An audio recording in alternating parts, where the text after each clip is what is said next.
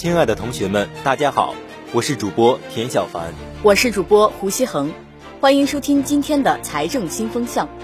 数字人民币是由中国人民银行发行的数字形式的法定货币，与纸钞硬币等价，以广义账户体系为基础，由指定运营机构参与运营并向公众兑换的一种新型货币。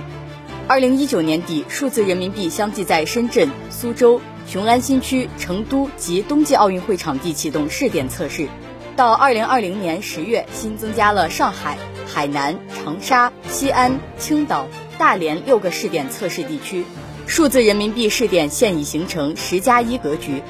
本次评述的观点来自新华网，有兴趣的同学可以自行查找阅读。数字人民币拥有国家信用担保与法偿能力，与比特币等虚拟币相比。其效力和安全性最高。除此之外，数字人民币采取了双层运营体系，即中国人民银行不直接对公众发行兑换央行数字货币，而是将数字人民币兑换给指定运营机构，比如商业银行或其他商业机构，再由机构兑换给公众。运营机构则要向人民银行缴纳百分之百准备金。这样一比一兑换过程使双层运营体系和纸钞发行基本一致。既不会对现有金融体系产生严重影响，也不会对实体经济或者金融稳定产生大的影响。早在2014年，中国人民银行就着手研发数字人民币，同时在设计方案上决定优先选择对社会和公众具有更大潜在收益的零售型央行数字货币。两年来，随着试点地区扩容，数字人民币的测试人群也在大幅增长。深圳四月十号至二十三号推出新一轮数字人民币消费优惠活动，测试人群再扩容五十万人。在北京、上海等试点地区，参与数字人民币研发的国有商业银行向客户积极推广数字人民币钱包，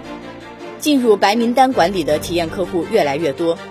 进入后，用户可以优先通过 IP 地址、IP 包、邮件等个人信息，有极高的安全性和快捷性。同时，数字人民币花法也在不断翻新，从发红包到消费满减，从线下到线上，从手机 APP 扫一扫到可视卡碰一碰，数字人民币的应用场景逐渐覆盖了生活缴费、餐饮服务、交通出行、购物消费、政务服务等多个领域。近日，在苏州、上海举办的“五五购物节”系列活动中，数字人民币红包将实现首次跨区域支付。中国人民银行副行长李波在博鳌亚洲论坛二零二一年年会上表示，正考虑让更多城市进行试点，涵盖更多使用场景，进一步加强生态系统建设。在试点之初，曾有观点认为，数字人民币钱包将要代替支付宝、微信支付等电子钱包，但随着试点的稳步推进，人们发现多种支付方式可以并存，数字人民币并未改变现有支付服务市场的竞争格局。从此前试点活动来看，超过数字人民币红包金额的部分，不少用户选择用第三方支付方式支付。专家介绍，数字人民币只是将用户电子钱包的货币形式从商业银行存款货币转换为央行数字货币，而支付宝、微信支付等电子钱包依然会作为钱包载体继续发挥其原有作用。数字人民币试点过程中。人们发现，在无网络或网络不好的情况下，数字人民币可以离线支付，提升了交易的便利性和稳定性。这不仅体现在用户的支付体验上，更为商户结算带来新感受。如果消费者使用银行卡消费，资金到账的最快时间是第二日。微信、支付宝等第三方支付也依赖银行账户体系完成结算，并通过央行支付基础设施实现最终确认。资金到账时间也较长，但数字人民币可以实现实时到账，有效提升了资金周转效率。多年来，支付宝和微信支付等第三方支付培养了中国居民的非现金支付习惯，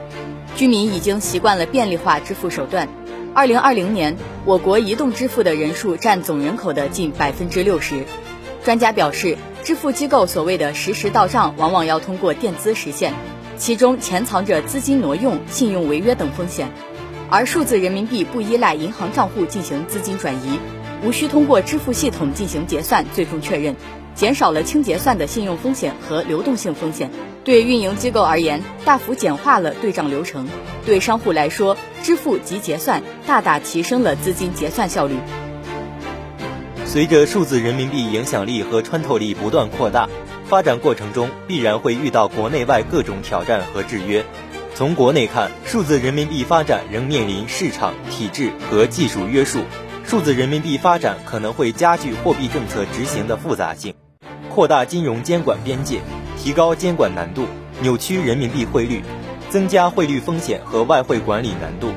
从国际看，在当前美元主导的国际货币与金融体系中，人民币一直被边缘化，地位并没有随着中国经济实力增强而上升。本期的财政新风向到这里就结束了，感谢导播苏菲、冯子涵、肖婉莹、李月如，感谢采编董晶如，我们下期再会。